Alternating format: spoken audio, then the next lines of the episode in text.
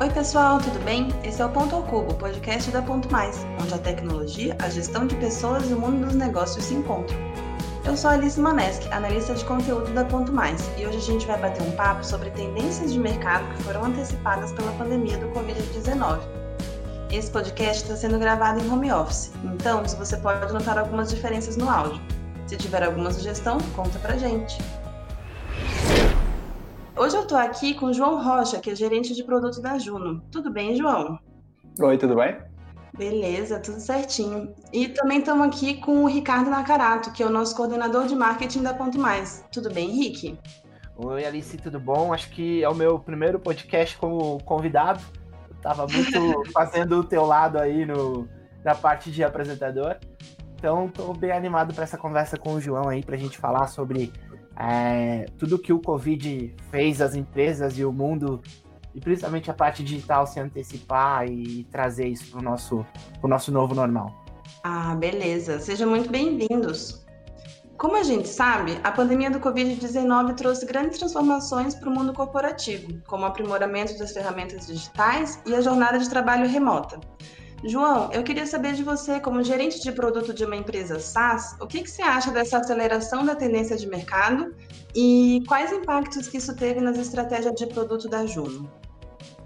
Uh, aceleração é mesmo a palavra certa, né? Tem vários, vários autores que, que apontavam todas estas coisas que estão acontecendo agora e que algumas pessoas achavam que eram um pouco exageradas, né?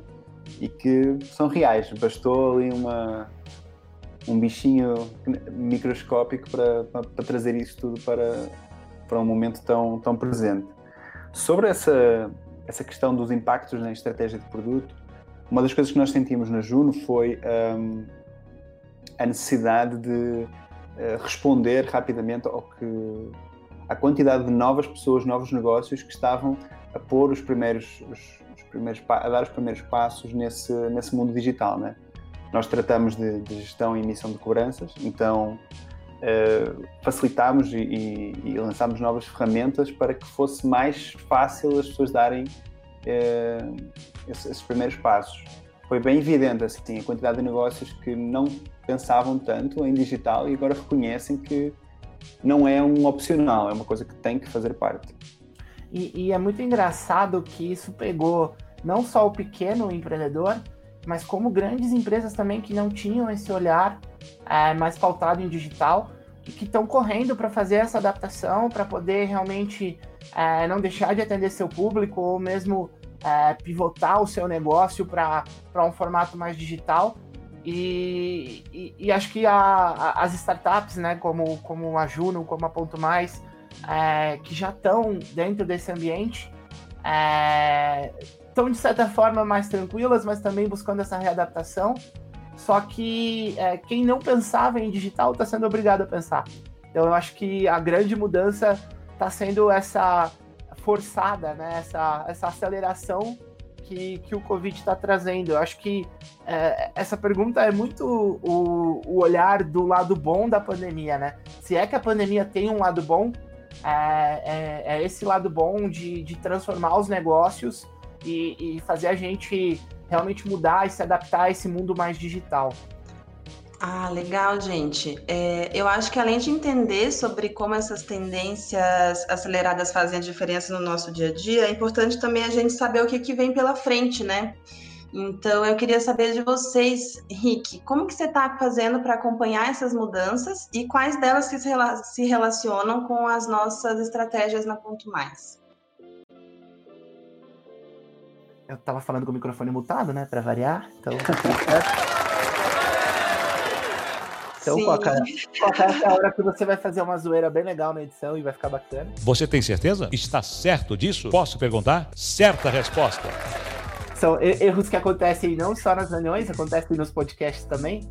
Bom, é, eu, eu acho que toda essa, todo essa, esse, esse contexto de mudança é, a gente está tá num momento muito de, de, de ter muita informação é, circulando e correndo. Então é, você tem que ser muito olhar para muito sobre o que está próximo de você e o que faz sentido para o teu contexto. E aqui na Ponto Mais a gente tem buscado muito entender o que está acontecendo com o nosso com o nosso público, né? Então entendendo o nosso cliente.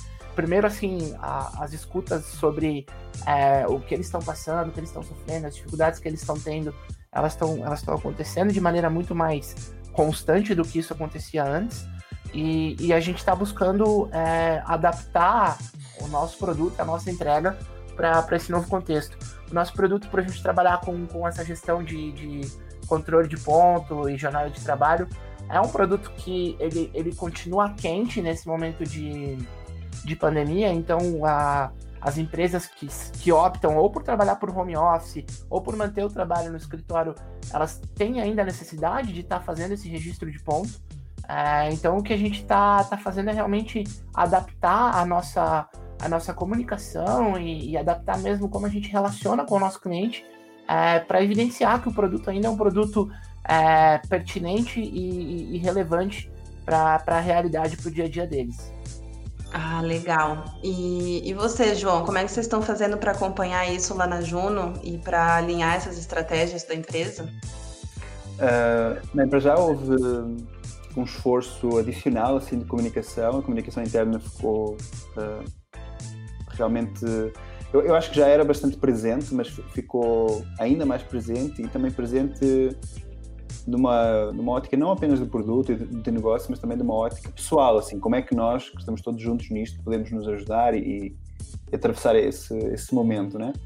Porque ainda que do ponto de vista de negócio, o nosso tipo de negócio uh, não é o que, o que sofre mais com essas questões de pandemia, de confinamento, é, são, são coisas que aceleram essa mudança que tem um pouco a ver com a nossa visão do, do mercado, tu percebes que na empresa há, há uma questão de, de, laços pessoais super importante que neste, neste momento fica um pouco mais difícil. Então, essa foi uma coisa bem evidente, assim, o cuidado com, com as pessoas, uh, que eu acho que, que, chamou muita atenção.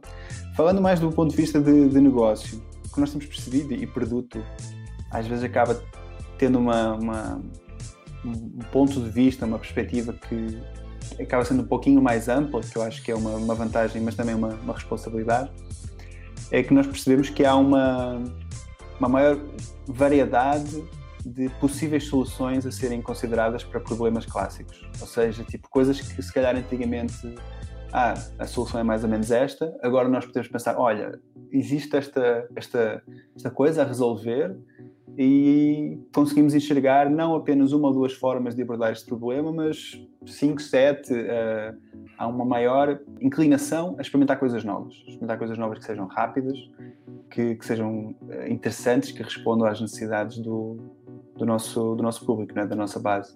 Eu tenho sentido isso, essa maior comunicação e uma maior uh, inclinação a experimentar coisas que, que possam trazer resultados interessantes esse ponto de, de, experimentação, eu acho que é uma coisa que está muito aflorada mesmo nesse momento. É, a parte de testar antes, ela era muito postergada é, em prol do resultado, né? Uhum. É, ah, olha, eu não vou mexer com o que está ganhando, eu não vou mudar isso que já está dando certo, mas hoje a gente está encontrando novas maneiras de fazer dar certo, né? E, e, e muito forçado, né? Acho que ah, o, o momento está fazendo isso acontecer, mas a, na, na, ponta a gente tinha sempre essa cultura de é, entender um, a, a, viabilidade mínima do projeto. E se a gente se sente seguro, a gente sempre teve é, carta branca do, do, do Hendrick. Né? Chefe, você tá ouvindo aí, depois você briga comigo, qualquer coisa, mas é, a gente sempre teve carta branca e apoio para poder avançar com os projetos que a gente tem confiança. Né? E eu acho que na pandemia a gente está sendo ainda mais incentivado a isso, né? a buscar é, novas formas de fazer o que a gente já fazia, ou até mesmo encontrar soluções novas. E, e eu acho que é um momento, principalmente para a minha área, para a área de marketing, um momento muito positivo, porque é, é o momento realmente da gente mostrar é, que a gente pode ser mais do que faz, né? Então é mostrar que a gente consegue inovar e, e trazer coisas diferentes para o nosso dia a dia. E a gente tem, tem discutido bastante entre o time é, a gente sofre muito com a distância, eu acho que é, não é todo profissional de marketing que é super é, bem se relaciona super bem, é comunicativo e tal, mas acho que na grande maioria a, as pessoas que trabalham com, com marketing e publicidade são assim. E, e o meu time, ele, ele sofre, tá aprendendo a sofrer e tá dando outras formas, outras formas de fazer essa convivência, né? Então a gente tem é, feito conversas que não são conversas só de trabalho, É, a gente tem feito noites de jogos onde a gente abre a câmera e joga todo mundo junto o mesmo jogo. A gente já fez happy hour virtual. Então, são coisas que, que no dia a dia. É, isso acabava. A importância disso acabava passando despercebido pra gente. E agora, como a gente está dentro dessa, desse contexto de isolamento social, a gente percebe o quanto isso faz falta. Né? Então, de, desses encontros mais informais surgem muito. É, a gente estreita os laços, a gente se mantém próximo, mas também surgem ideias bacanas que a gente pode pegar e, e adaptar e trazer para o nosso dia a dia de trabalho. Uhum. É, é, engraçado, eu vou só fazer aqui um, um comentário rápido, porque essas, essas interações uh, informais, não é? Elas são às vezes são meio que passagens secretas dentro do organograma, né? Apesar de organograma é uma, uma coisa meio desatualizada, mas enfim, são, são caminhos uh, que permitem que as ideias circulem uh, de uma forma que às vezes não era, não era prevista, né? Eu lembro-me que eu vi no outro dia um, uma história que achei sensacional. Era um laboratório de, de, pesquisa, pesquisa aplicada, assim, bem avançado e tal, e eles emitiam imensas uh, patentes, milhares de patentes e em algum momento alguém fez um estudo sobre quais eram assim características em comum das pessoas que mais patentes publicavam né, dentro daquela empresa. E havia um traço em comum que era assim: as pessoas que mais almoçavam com um determinado pesquisador, que era um cara específico, havia uma correlação evidente com o número de patentes que elas emitiam. E depois perceberam que esse cara uh, ele servia como, como cola entre as várias áreas. Ele, era assim um distribuidor de, de ideias. E estamos a falar não era de reuniões, era de almoço, sentar na cafetaria, trocar uma ideia com, com o cara. Né? Achei. Acho que é bem isso que estás a falar, não é? De, desses laços informais que são importantes para o emocional, obviamente, e ainda têm o benefício de trazer uh, conquistas mais, enfim, de negócios, digamos assim. Nossa, eu acho isso, isso é tão incrível, cara, porque uh, a gente tem. Uh, isso eu tô falando por, por mim, pelo que eu tô acompanhando na Ponto Mais é, é meio que um consenso que a gente começou a trabalhar muito mais nesse momento de, de home office, né? Então a gente senta no computador e a gente sai muito pouco do computador para conversar e abstrair, né? E era coisa que no dia a dia você acaba fazendo, dentro do escritório você acaba fazendo isso com mais frequência. É, só que isso é tão bom para o teu ócio criativo, para tua produtividade. É, ele te dá um refresh de ideias, e, e, como você trouxe o exemplo, né, João? Você encontra essas pessoas que são esses elos de contato e comunicação é, que fazem a coisa acontecer no bastidor da empresa, né? Então, acho que o grande desafio aqui é tentar trazer isso para esse contexto digital. Como que a gente pode fazer isso acontecer, né? É, eu acho que aqui a gente ainda nem tem uma receita de bolo e eu acho que a gente nem vai ter essa receita da fórmula mágica sobre como fazer isso acontecer. O que a gente tem que fazer é buscar essas adaptações. E, e até o pessoal que está ouvindo a gente aí, se tiver algumas ideias de como fazer essa adaptação, comenta com a gente no, no, no podcast aí, manda pra gente nos nossos perfis sociais, porque, cara, é, é tão necessário, tão fundamental, e eu acho que até, poxa, isso pode se desdobrar em um papo novo para um podcast novo, sabe? Sim, e a gente tem visto ali na Ponto Mais, né, Rick, que as meninas do RH elas estão se esforçando bastante para criar esses ambientes digitais para a gente ter interações. Mas realmente é muito diferente de você estar tá no mesmo lugar das pessoas, você pensar, putz, vou ali conversar com a fulana sobre outra coisa e acabar trazendo questões de trabalho e acabar tendo ideias novas que não teria se não tivesse tido aquela conversa, né? E a comunicação realmente está muito diferente e o nosso comportamento também. E eu queria saber de vocês como que essas mudanças digitais estão afetando o comportamento não só da galera que está dentro da empresa, mas dos usuários também, que estão vendo o que a gente fala, estão conhecendo o nosso produto e como que está o comportamento deles, assim? Mudou alguma coisa? O que, que vocês acham? Uh, nós temos visto, uh, nós neste período uh, lançámos alguns produtos novos, uh, para facilitar esse, esse, essa emissão e gestão de cobranças e nós vimos, temos visto uma adoção bastante significativa. E estes produtos também são muito baseados numa ideia de, de praticidade. então, a minha leitura é a seguinte: tem mais pessoas começando nesse universo, então algumas coisas que são mais iniciais, que podem até ser relativamente pouco sofisticadas, mas que são fáceis de utilizar, fáceis de compreender, uh, têm tido bastante sucesso. Claro que na outra ponta também temos as pessoas que, as pessoas ou as empresas que já estavam neste, neste mundo e que estão ficando cada vez mais aguçadas na sua estratégia. Uh, no fundo, o, o, que, parece estar a acontecer é a, a base de, de, pessoas fazendo negócios pelo digital aumentou.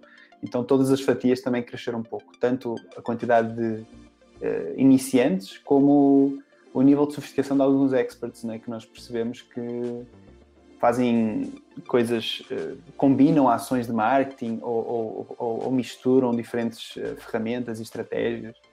Um, parece haver uma exuberância assim de, de, de, caminhos que as pessoas estão seguindo assim. Não, concordo, eu acho que é, tem, tem muita coisa que, que, que, que o consumidor está realmente se redescobrindo, né? Uhum. É, ele está buscando é, se adaptar da mesma forma que a gente está tentando se adaptar. E eu acho que quem provém a, a, as soluções, que é, que é, o caso da Juno, é, é muito a hora de, de, inovar, como a gente tem falado, né? É, é buscar trazer é, essas soluções que vão facilitar o dia a dia, né? Você vê que isso não é muito distante do que já acontece em outros lugares, né? A China, por exemplo, ela tem o, o, o WeChat, que é como se fosse similar a, ao nosso WhatsApp aqui, só que ela é uma solução muito mais é, completa e, e, e pronta para o contexto de, de, digitalização, né? Uhum. É, no, no, aplicativo você não troca só mensagens. Ele tem uma integração com uma carteira virtual onde você consegue fazer é, pagamentos e todo mundo aceita é, transacionar pelo WeChat.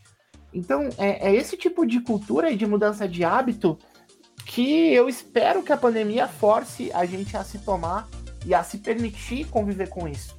Né? Então, a, a gente está vendo uma adoção maior desse tipo de solução, a gente está vendo uma, a, uma adoção maior de é, é, funcionamento de deliveries, né? Então, antes a gente pensava que o delivery só funcionava para alimentação, a gente está vendo que o mercado pode fazer delivery, a gente está vendo é, lojas de roupa é, fazendo delivery, então é, tem, tem, tem, muita coisa que, que esse, essa forma que a gente consumia é, esse produto, ela vai acabar se adaptando e trazendo esse novo contexto. E eu tô bem, é, bem animado com essas possibilidades. Eu acho que tem muita coisa legal para a gente descobrir ainda nesse, nesse período de, é, de pós-pandemia e de pandemia que a gente está se redescobrindo. E essas coisas vão acontecer, eu acho que rápido. Sim, é engraçado assim que esse movimento de misturar o, o digital com, com, o físico, né? Porque nós, enquanto consumidores, já fazíamos isso. A coisa mais normal do mundo é o cara ainda entrar na loja e, e já estar vendo no, no celular o que é que ele acha daquele produto, reviews e coisas desse género. E pronto, toda a gente já falava que, que isso está vindo, que isso está vindo, que isso está vindo. Em alguns casos já estava sendo implementado. E, e agora deste o exemplo do delivery, né? que de certa forma é o que faz a conexão entre a pessoa estar comprando no online e depois ter aquilo uh, na sua frente. Né? Eu acho que essa, essas fronteiras começam a ficar mais, mais porosas entre o digital e o físico, como, como as pessoas fazem compras, como as pessoas se, se inscrevem em novas experiências ou, ou, compartilham experiências que tiveram. É, e, e isso não é, de, de, certa forma, não, não, não leve a mal o que eu vou falar. Não é, não é que não tinha ninguém pensando nisso. A gente tinha muita gente fazendo isso. É, a gente ouve falar de Omnichannel para e-commerce há bastante tempo. Sim, sim. Né? Então, você unificar essa experiência não é algo que ah, surgiu com a pandemia. É, o que está acontecendo é que a gente está vendo uma movimentação maior para adotar isso. E quem já estava fazendo, cara, com certeza está saindo na frente. Né? Se você olhar é, o que o Magazine Luiza tem feito, uhum. né? se você olhar é, a experiência que o iFood entrega, né? se você olhar o, a maneira como essas grandes empresas funcionam e se preocupam é, de, de, prestar um serviço que, a, além de ele trazer algo que agrega na experiência de consumo, ele é algo que inova, é algo que é relevante. É, então tem grandes players que já estão é, adaptados ou procurando uma melhor adaptação. Né? Então acho que quem não, não, não pensou ou não priorizava isso cara, tem um caminho, a, um caminho maior a se percorrer, mas eu acho que vai conseguir se posicionar e se encontrar. Agora, o que você não pode deixar é, é continuar postergando isso, né? Ah, sim, sim. Até eu, eu, eu, fiz um artigo no LinkedIn recente falando sobre é, com, com, com, que, com o que eu devo me preocupar é, para me preparar nesse novo contexto, né? Olhando muito para soft skills e características que são importantes. E eu acho que uma, uma frase que eu coloquei lá que eu acho que é bem interessante é o antes tarde do que mais tarde, né? Então, cara, se você não se preparou, comece a se preparar agora, não deixa para depois. Né? Então, olha para o teu mercado, olha para o teu público, olha primeiro para você, porque acho que a mudança ela tem que vir de dentro para fora. Então, você tem que entender que realmente as coisas estão mudando, os hábitos de consumo, os hábitos de compra, a forma como a gente enxerga o mundo está mudando. Então, busca você se entender melhor e daí você vai aplicando isso em cadeia para o teu dia a dia, para o seu trabalho, com, com o seu time, com a sua empresa. Sim, completamente. Pois é, e a gente falando sobre as mudanças de hábitos de consumo e de compras, me veio aqui uma questão que é a gente está usando o online para fazer basicamente tudo o que a gente precisa, né? E provavelmente, não sei, o João talvez possa me dizer, é, questão de pagamentos digitais, compras online, deve estar tá bem diferente hoje em dia do que era, sei lá, antes da pandemia acontecer aqui no Brasil. E eu queria saber como é que tá isso, João. As pessoas estão mais comedidas, elas estão gastando o mesmo tanto. É, esse comportamento ele é financeiro, né, econômico, ele também é interessante para a gente entender como que o público está é, aceitando essas, essas mudanças digitais, né? O que, que você acha que está tá influenciando agora? Uh, existem uh, existem vários várias formas das pessoas estarem a passar por este momento. Né? Nós temos as pessoas que tiveram um impacto económico maior, a outras que até estão conseguindo uh, poupar mais, porque sei lá, não vão no restaurante, coisas desse tipo. E, então nós percebemos que há, que há comportamentos diferentes nesse sentido. Uma das coisas assim que é, que é interessante de observar é, por exemplo, isto não está tão diretamente relacionado com, com o ajuno, mas acho que é um, um detalhe curioso, é que parece haver um aumento de pessoas investindo no mercado de ações. Então, uh, pessoas que começaram a, a, ficar um pouco mais atentas para essa questão da gestão do seu património num momento em que não é suficiente deixar naquelas aplicações de, que já eram mais, mais conhecidas. Então, há uma, uma, uma espécie de uma sofisticação da forma como as pessoas lidam com o seu dinheiro. Uh, ao mesmo tempo, também os, uh, a captação da, da poupança aumentou uh, bastante. Então, eu, eu sinto que em alguns setores da, da, população há esse sentimento de que, olha, nós não sabemos ainda como é que isto vai tudo acontecer, vamos nos, nos preparar um pouco, né? Uh, uma coisa que, que, pode ter acontecido também, pode não, parece ter acontecido mesmo, é o setor de educação sofreu um pouco. Então, é assim, apesar do EAD e de várias coisas que acontecem nesse universo, uh, há agora também um, um momento curioso que é o seguinte: uh, várias instituições de, de, de, educação que não, ainda não estavam tão, tão preparadas para esta questão do digital, de repente estão competindo ao nível de experiência com outras instituições de educação que nasceram no digital, não é? E, e, para as tradicionais que foram jogadas de repente neste, neste universo, essa transição parece ter sido um pouco mais, mais complicada. Mas ao nível assim mais, mais individual, um, há, há mais pessoas a experimentar compras online. Pessoas que nunca tinham feito compra online e agora começaram a experimentar. E até alguns serviços desses que já existiam uh, e, e, estavam uh, meio que reservados aos early adopters, né? que é aquele pessoal que tem uma certa tendência, tolerância maior a, a uma experiência que ainda não está bem redonda e tal, que são menos de 5% da população, né? Uh, nós percebemos que as inovações estão sendo adotadas por uma fatia maior da população. Então há, há tudo. Há gente que está usando mais, há gente que está sendo mais comedida, há gente que está encontrando no digital não tanto uma forma de comprar, mas uma forma de ganhar dinheiro. E pronto, naturalmente há pessoas que combinam todas estas, todos estes comportamentos.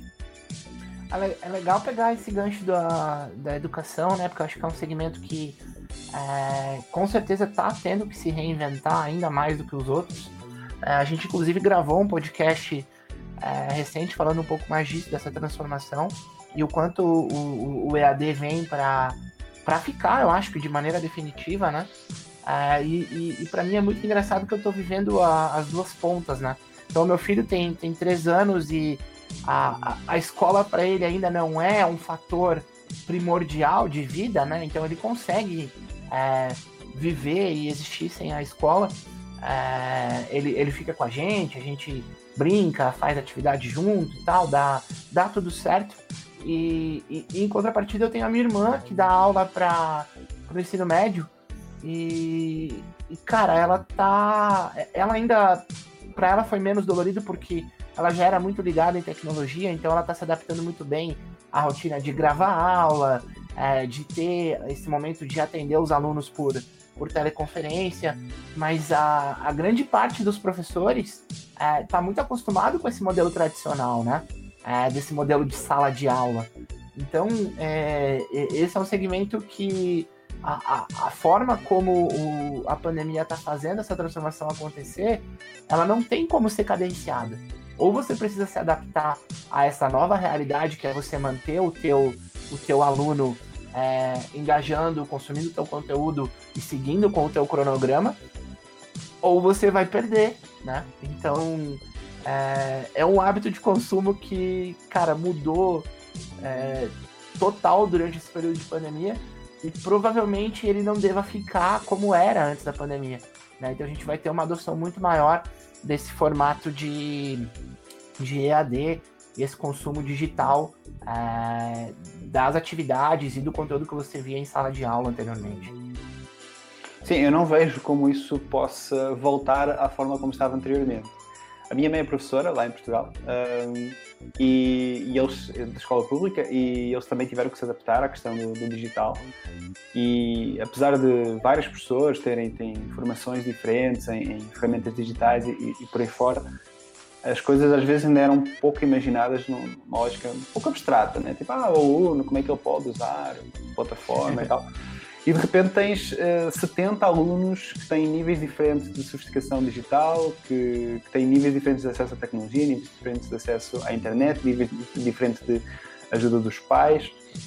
Então eu acho que da mesma forma que nós sentimos, putz, queria voltar ao escritório, queria conversar do lado da máquina de café, uh, também me parece um, um, pouco uma simplificação de que, uh, e acho que também não era isso que estavas a dizer, mas que algumas pessoas propõem, ah, o EAD, pronto, agora tudo vai ser EAD. Eu acho que é um pouco mais uh, complexo do, do, que isso. Mas eu também não, não me parece que era isso que estavas a dizer que, que vai acontecer. Apenas... Não, acho que eu, eu, a, a, linha é justamente essa, né? Vai existir uma readaptação, né? Exato. o, o EAD vem para complementar, mas a experiência presencial ela continua existindo, ela precisa existir, ela é uhum. importante, né? E, e eu, eu, acho que só um adendo bem pequeno, assim, o que tá muito engraçado é você acompanhar os memes e os casos de pais e mães que precisam botar a criança para estudar na frente do computador. E, e muitas vezes a, a criança não consegue acompanhar, o pai também não consegue ajudar, e estão criando histórias cada vez mais divertidas, assim.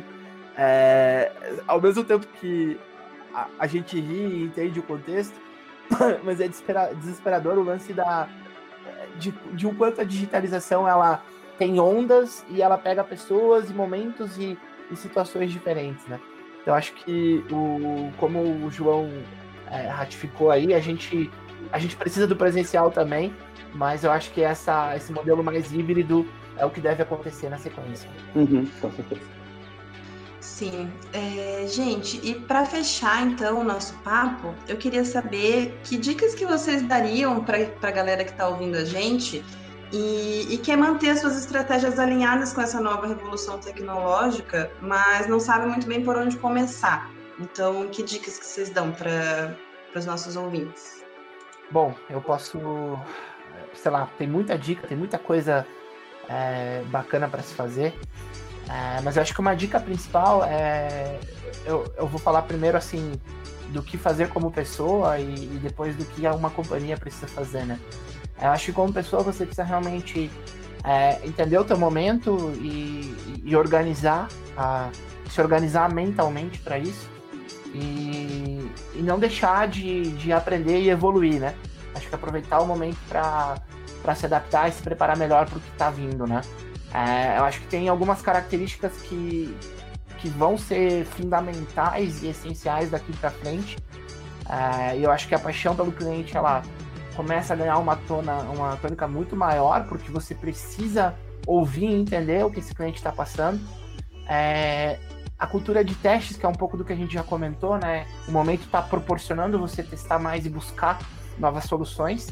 E, e, uma coisa que eu acho que você não pode deixar de fazer nesse momento é, é inovar, mas é inovar com, com, com, base em dados, né? Então é você olhar para pro, os seus dados, entender é, o que você tem de informação na mão e, e buscar fazer uma inovação para responder a, o que teus dados trazem de conteúdo para você. Né? Então, acho que eu misturei tudo aqui, a minha visão, mas é você se organizar, se organizar mentalmente e, e, eu acho que como companhia você não deixar de olhar para o cliente, ouvir esse cliente e, e principalmente né, respeitar os teus dados, né? Então procura muito olhar para o que você tem de informação e acho que você tem muito, as respostas geralmente estão muito perto da gente e a gente não enxerga por não olhar para os dados da maneira correta.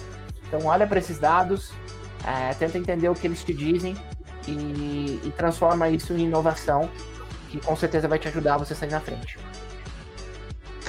É, as coisas que eu tinha pensado estão muito em linha com o Ricardo, então eu vou, vou mudar aqui um pouquinho uh, para, para não ser uma, repetição, mas eu concordo com tudo que o, que o Ricardo disse. Um, uma coisa que, que eu acho que, que me ajuda bastante nesse, nesse momento é assim, acho que me, quem disser que tem a resposta está mentindo, ou pelo menos não sabe. Não sabe. Então, uh, para mim tem muito mais tem muito a ver com uma atitude de assim, estar aberto, mas ser cético. É que eu digo isto? Porque eh, nós vivemos num ambiente mediático que nunca existiu, nunca existiu esta, esta variedade e intensidade de informação sobre qualquer coisa. E isso uh, também nos deixa muito muito expostos a, a, a polémicas e, e, coisas que não são inteiramente verdade ou são um pouco tendenciosas e, e, como está toda a gente um pouco ansiosa, é fácil uh, nós nos deixarmos levar uh, por coisas que nem sempre nos são úteis. Então eu acho que é assim, nós precisamos de, de, de estar abertos, observar e ao mesmo tempo ter um certo nível de, de ceticismo, tentar entender quem está dizendo isto, tem algum interesse por trás ou não, ou por aí fora. No meu caso pessoal, para mim foi super importante eh, eu estar no Twitter naquela época, quando começou a Corona. Eu, eu seguia várias, várias pessoas uh, de vários universos diferentes, assim, e eu senti que, de certa forma, me avisou um pouquinho do que é que, que, é que poderia vir a acontecer. Obviamente, não estou a dizer que, que eu previ isto, não é disso, mas uh, a dieta de informação é um tema que, para mim, é, faz muito sentido. Nós hoje podemos escolher quem são as pessoas, as empresas que nós escutamos, e fazer essa seleção com, com algum critério que faça sentido para nós, acho que é muito importante. Porque senão ficamos sempre na mão do, do tema que for mais, mais quente nesse momento.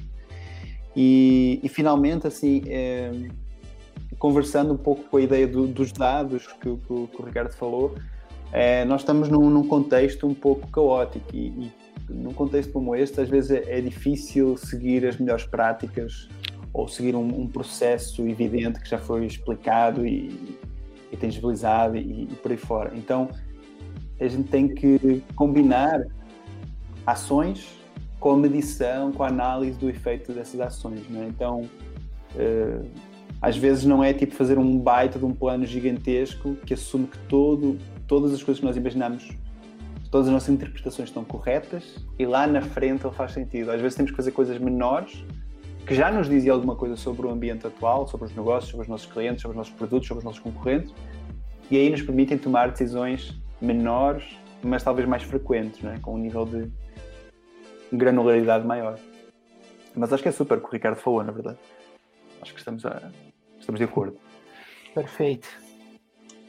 Legal, gente. É, eu acho que esse papo foi muito rico e ele trouxe vários insights sobre segmentos diferentes e sobre as tendências.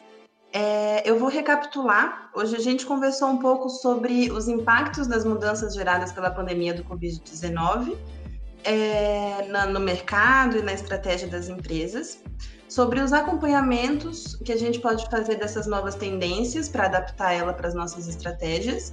E também a gente teve algumas dicas de ouro aí dos nossos queridos convidados. João, Rick, muito obrigada pela conversa. Obrigado pela oportunidade. Obrigado, gente. Eu acho que eh, esse tipo de papo é sempre muito enriquecedor de fazer. Acho que é um pouco do que a gente estava conversando antes da gravação. É, é o tipo de coisa que a gente vem fazer com prazer, assim. João, obrigado pelo teu tempo, obrigado pela, pelas tuas palavras, assim, foi muito Obrigado. legal estar junto aqui com você nesse momento. E Alice, a hora que você quiser me chamar para participar, me chama. Pelo amor de Deus, que eu venho muito mais para responder do que tocar a apresentação, tá? Ah, beleza. Vou anotar. Valeu, muito obrigado. Foi Valeu, excelente. pessoal. Tchau, tchau. É isso aí, pessoal. A gente encerra esse episódio por aqui. Acompanhe o Ponto ao Cubo em todas as plataformas e siga Ponto Mais nas redes sociais. Ah, e se possível, fique em casa. Até a próxima!